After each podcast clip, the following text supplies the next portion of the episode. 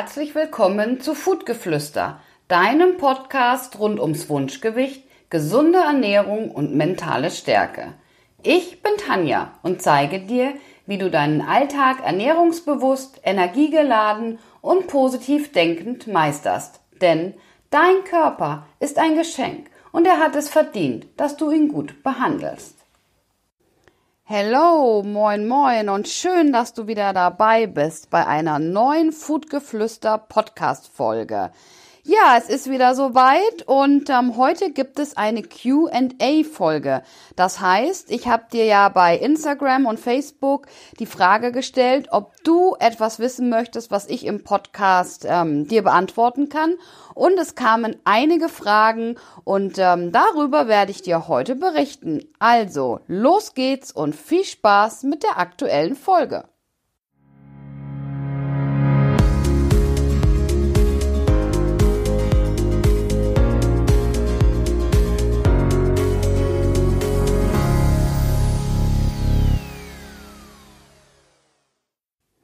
Und ich verliere auch keine Zeit und fange direkt an. Tanja, was hältst du eigentlich von Cheat Days? Ja, Cheat Days. Wie sinnvoll sind denn die sogenannten Schummeltage, wenn du wirklich abnehmen willst? Zuerst einmal, was sind denn Cheat Days überhaupt? Cheat Days sind, wie ich gerade gesagt habe, die sogenannten Schummeltage. Das heißt, du hältst dich die ganze Woche lang strikt an deinen Ernährungsplan und einmal pro Woche gönnst du dir dann so richtig etwas. Alles, was das Herz begehrt, also Burger, Pizza, Eis, Schokolade, Limonade, Alkohol, sämtliche Leckereien sind an diesem einen Tag erlaubt. Aber wie sinnvoll sind denn Cheat Days, wenn du abnehmen möchtest? Da Cheat Days deine Leptinproduktion erhöhen, sollen sie angeblich deinen Stoffwechsel anregen. Das soll dazu führen, dass dein Körper nach dem Sündigen in Anführungszeichen mehr Kalorien verbrennt. Leptin ist ein sogenanntes Proteohormon. Das heißt, es besteht aus einem Verbund an Aminosäuren, das in den Fettzellen gebildet wird und deinen Hunger und die Sättigung steuert. Inwieweit sich Leptin allerdings auf das Körpergewicht auswirkt, darüber sind sich einige Forscher noch nicht wirklich einig. Und ob die Leptinproduktion nach einem Cheat Day oder einem Fresstag, wie ich es mal so ausdrücke, tatsächlich angeregt wird oder nicht, und auch das wird noch diskutiert. Das Überessen soll den Stoffwechsel nicht mehr als drei bis zehn Prozent in maximal 24 Stunden anregen. Wie sind aber nun vor allem die psychischen Effekte von einem Cheat Day? Cheat Days können sowohl positive als auch negative Effekte auf deine Psyche haben. Es kommt nämlich ganz darauf an, zu welcher Sorte Mensch du gehörst. Viele Menschen haben das Gefühl, dass dieses regelmäßige Sündigen ihnen hilft, nach einem strikten Plan zu leben und den auch wirklich durchzuhalten, denn so fällt ihnen der Verzicht leichter. Das ist sozusagen die positive Seite eines Cheat Days. Für andere Menschen allerdings kann sich dieses, ähm, ja, dieses Überessen auch wirklich negativ auswirken denn sie essen dann so viel, dass sie hinterher wirklich regelrecht das schlechte Gewissen plagt. Oder sie können die ganzen Tage zuvor in der Woche wirklich nur noch an diesen einen Tag denken, wo sie alles in sich reinstopfen können. Meiner Meinung nach ist das auf keinen Fall gesund und kann sich wirklich früher oder später in einer ähm, Essstörung ähm, ja, bemerkbar machen und ähm, kann auch wirklich dafür sorgen, dass du mit einer normalen, gesunden Ernährung gar nicht mehr klarkommst. Denn was passiert denn am Ende eines solchen Fresstages? Du hast meist mehrere tausend Kalorien zu dir genommen, hast ein schlechtes Gewissen Du fühlst dich aufgebläht oder kriegst vielleicht sogar Magenschmerzen, weil es eben einfach zu viel war und du es gar nicht mehr so gewohnt bist. Und für mich hat Essen ja auch immer etwas mit Genuss zu tun. Und von Genuss kann bei so einem übertriebenen Schlemmen ja gar nicht mehr die Rede sein. Deshalb ist meine Meinung, Gönn dir jeden Tag ein kleines bisschen was. Auch beim Abnehmen. Und gönn dir das, worauf du wirklich Lust hast. Denn eine kleine Nascherei oder eine kleine Portion extra kann auch Platz haben, wenn du abnehmen möchtest und wenn du das in dein Kalorienbudget mit einrechnest. Aber diese fixen Cheat Days, also diese festen Schummeltage wirklich in die Wochenplanung mit einzubauen, das empfehle ich auf keinen Fall.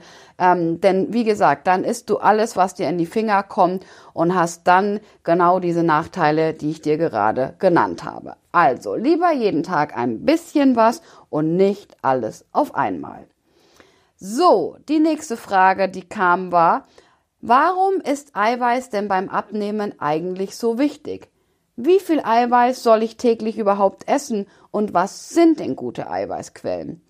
Okay, fangen wir von vorne an. Also, Eiweiß ist so extrem wichtig, denn es macht dich lange satt.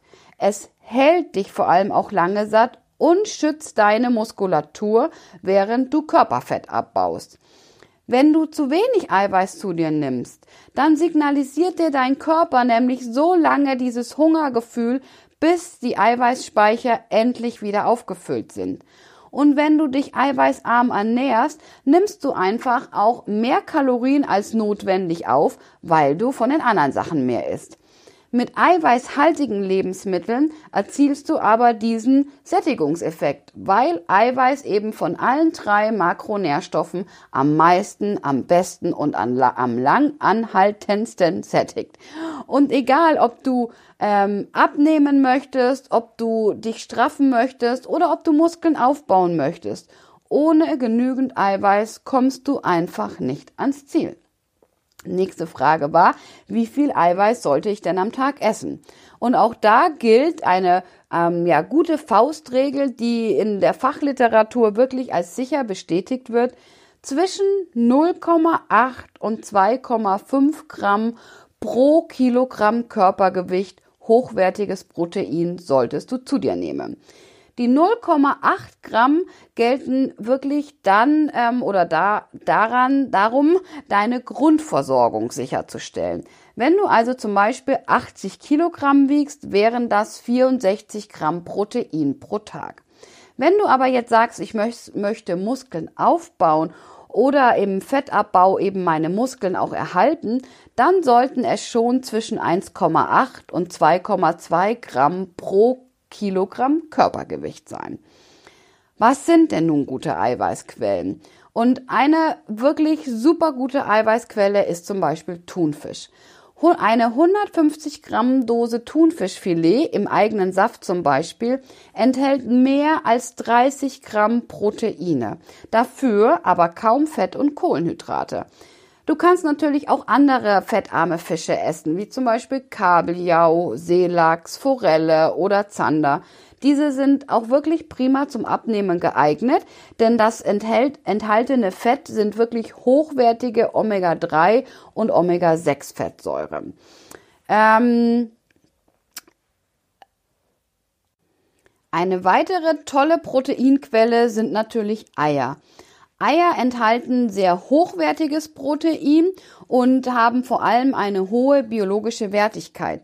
Das bedeutet, dass die enthaltenen Aminosäuren, also das sind ja die ähm, Bestandteile des Proteins, vom Körper besonders gut aufgenommen werden können. Und Eier sind natürlich auch, wenn du an meine Philosophie denkst, ein tolles Produkt einer cleanen Ernährung. Denn es ist ein hochwertiges, natürliches Lebensmittel und mit Eiern kannst du ganz viel machen. Du kannst sie natürlich ähm, als hart gekochte Eier essen, als Rührei essen, als Omelette essen, in Eierspeisen verwenden. Also Eier sind eine ganz, ganz tolle Eiweißquelle. Weiter geht's mit Hühnchen. Und da sind natürlich besonders die Filetstücke zu empfehlen, denn diese sind sehr fettarm und schmecken auch super gut, wie ich finde, im Salat oder auch natürlich in der Kombination mit gebratenem Gemüse. Und du weißt, ich liebe das vor allem mit meinem Ofengemüse, also Hühnchen mit Ofengemüse, perfekt für eine proteinreiche Ernährung. Weiter geht's mit Hülsenfrüchten. Und egal ob Bohnen oder Linsen, Hülsenfrüchte sind eine tolle, eiweißreiche Alternative zur klassischen Sättigungsbeilage. Also probier doch einfach mal statt Nudeln, Kartoffeln oder Reis Linsen aus. Rote Linsen, braune Linsen. Ähm, Hülsenfrüchte enthalten nicht nur mehr Protein, sondern sie sind eben auch reicher an Ballaststoffen. Das heißt, sie sättigen dadurch noch besser. Außerdem enthalten sie viel Eisen, Magnesium und sie halten deinen Blutzuckerspiegel konstant. Ich liebe ja wirklich Linsensalat, zum Beispiel einfach die braunen Linsen aus der Dose zusammen mit Gurke, Tomate, Avocado, ein bisschen Olivenöl und Essig dazu. Mega lecker und einfach nur zu empfehlen. Wenn du hier sagst, ach, ich mag aber ähm, zum Beispiel Fleisch nicht so gerne, dann kannst du auch Tofu hernehmen. Tofu wird ja aus Sojabohnen hergestellt und ist deshalb wirklich eine tolle Fleischalternative, wenn du dich vegetarisch oder vegan ernährst oder eben einfach Tofu gerne isst. Und du kannst Tofu geräuchert oder auch schon gewürzt kaufen oder du kannst sie natürlich auch durch das ähm, Anbraten oder verschiedene Soßen ganz schmackhaft zubereiten. Okay, was auf keinen Fall natürlich fehlen darf in der eiweißreichen Ernährung oder bei den eiweißreichen Lebensmitteln ist Magerquark. Denn Magerquark ist auch wirklich ein Eiweißbooster. Mit 12 Gramm Eiweiß auf 100 Gramm ist Magerquark ein extrem proteinreiches Milchprodukt. Und auch den Magerquark kannst du so vielfältig einsetzen. Du kannst ihn zum Beispiel morgens in dein Müsli geben. Du kannst ihn mit ein paar Kräutern super lecker als Snackdip einsetzen oder du kannst Soßen damit machen. Und wenn du jetzt sagst, naja, aber ganz ehrlich, der Magerquark, der krümmelt ja so im Mund, rühr ihn einfach ein bisschen mit Mineralwasser glatt oder gib ihn in einen Mixer und mix ihn ein paar Minuten, dann wird er wunderbar cremig und du kannst ihn mega lecker ähm, ja, verzehren und wie gesagt ganz viel damit machen. Auch fettarmen Joghurt kannst du prima verwenden, denn fettarmer Joghurt ist einfach auch eine tolle Basis für ein gesundes Frühstück. Gib ein bisschen Obst dazu, ein bisschen Kerne dazu und schon hält er dich ganz lange satt. Fettarmer Joghurt enthält ungefähr 4 Gramm hochwertiges Eiweiß auf 100 Gramm und ist auch eine super Grundlage für Soßen zum Beispiel. Und ähm, ja, meine Teilnehmer wissen das schon. Ich propagiere das auch in meinen Kursen immer wieder. Und zwar Hüttenkäse. Hüttenkäse enthält einfach ganz viel Protein, aber eben auch nur sehr wenig Fett und Kohlenhydrate. Du kannst ihn super günstig überall bekommen und ich finde das Tolle an ihm, du kannst ihn sowohl ähm, süß essen, indem du zum Beispiel ein paar Apfelstücke, Beerenstücke und ein bisschen Zimt darunter mischt oder du kannst ihn eben auch herzhaft essen, indem du Gewürze oder Kräuter dazu nimmst. Und ganz besonders äh, liebe ich, und das war auch mal ein Tipp von einer meiner Teilnehmerinnen, Hüttenkäse mit Granatapfelkernen und Avocado. Mega lecker, sättigend und so toll. Also einfach mal ausprobieren. Weiter geht's mit Mandeln. Mandeln sind die proteinreichsten Nüsse überhaupt und enthalten natürlich auch viele gesunde Fette. Deswegen musst du da ein bisschen bei der Menge aufpassen, denn mit über 600 Kalorien auf 100 Gramm haben es die Mandeln schon in sich. Deswegen in kleinen Mengen genießen, wenn du Kalorien zählst, aber sie sind eben trotzdem auch eine prima Eiweißquelle. Und natürlich kannst du auch ähm, mit Proteinshakes ein bisschen nachhelfen, deinen Eiweißbedarf zu decken und deine Muskulatur zu schützen. Aber du solltest darauf achten, wenn du ein Proteinpulver nimmst, dass du Minimum einen Proteingehalt von über 80 Gramm auf 100 Gramm hast und weniger als 8 Gramm Kohlenhydrate dann ist es wirklich auch ein gutes ähm, Proteinpulver und das kannst du zwischendurch einfach mal als Zwischenmahlzeit trinken oder als Frühstück ähm, verwenden. Ich pack dann ganz oft zum Beispiel noch Blaubeeren und ein bisschen Haferflocken dazu und dann habe ich ein super Frühstück on the go, wenn es mal schnell gehen muss. So, das war also das Thema Eiweiß. Eine weitere Frage, die ich auch immer wieder bekomme, Tanja, ich ernähre mich so gesund und ich nehme einfach nicht ab. Warum? Okay, fangen wir mal an. was bedeutet denn gesunde Ernährung überhaupt? Und da habe ich für dich mal bei Wikipedia nachgelesen. Eine gesunde Ernährung ist eine Ernährung, die dazu beiträgt, die allgemeine Gesundheit zu erhalten oder zu verbessern. Eine gesunde Ernährung versorgt den Körper mit lebensnotwendiger Nahrung, Flüssigkeit, Makronährstoffe, Mikronährstoffe und ausreichend Kalorien. Das ist also die Definition von gesunder Ernährung. Und ja, vielleicht ist dir aufgefallen, dass dort nicht erwähnt wird, dass du durch eine gesunde Ernährung auch abnimmst. Denn sich gesund zu ernähren ist eben keine Garantie für einen Gewichtsverlust. Und wenn du sagst, ich möchte Gewicht verlieren, ich möchte abnehmen, brauchst du immer, immer, immer eine negative Energiebilanz. Also weniger Energie rein und mehr verbrauchen. Und wie erreichst du das? Auf zwei Arten, mehr Bewegung oder weniger Nahrungszufuhr. Und ja, das würde zum Beispiel auch bedeuten, dass du mit ähm, einseitigen Lebensmitteln, zum Beispiel Burgern, abnehmen, wenn abnehmen kannst, wenn deine Kalorienbilanz negativ ist. Aber das ist natürlich nicht gesund und ich glaube, das ist hier auch klar. Wenn du also abnehmen möchtest, solltest du dich gesund ernähren, ja, dich aber auch ausreichend bewegen und natürlich die Energiebilanz im Auge behalten.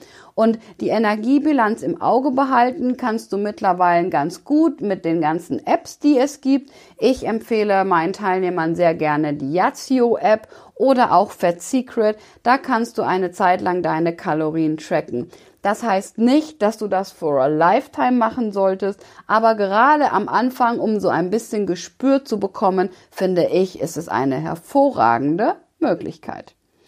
So, eine weitere Frage und eine ähnliche Frage zu diesem Thema war auch noch, Tanja, ich mache alles richtig und dennoch sehe ich auf der Waage keinen Erfolg.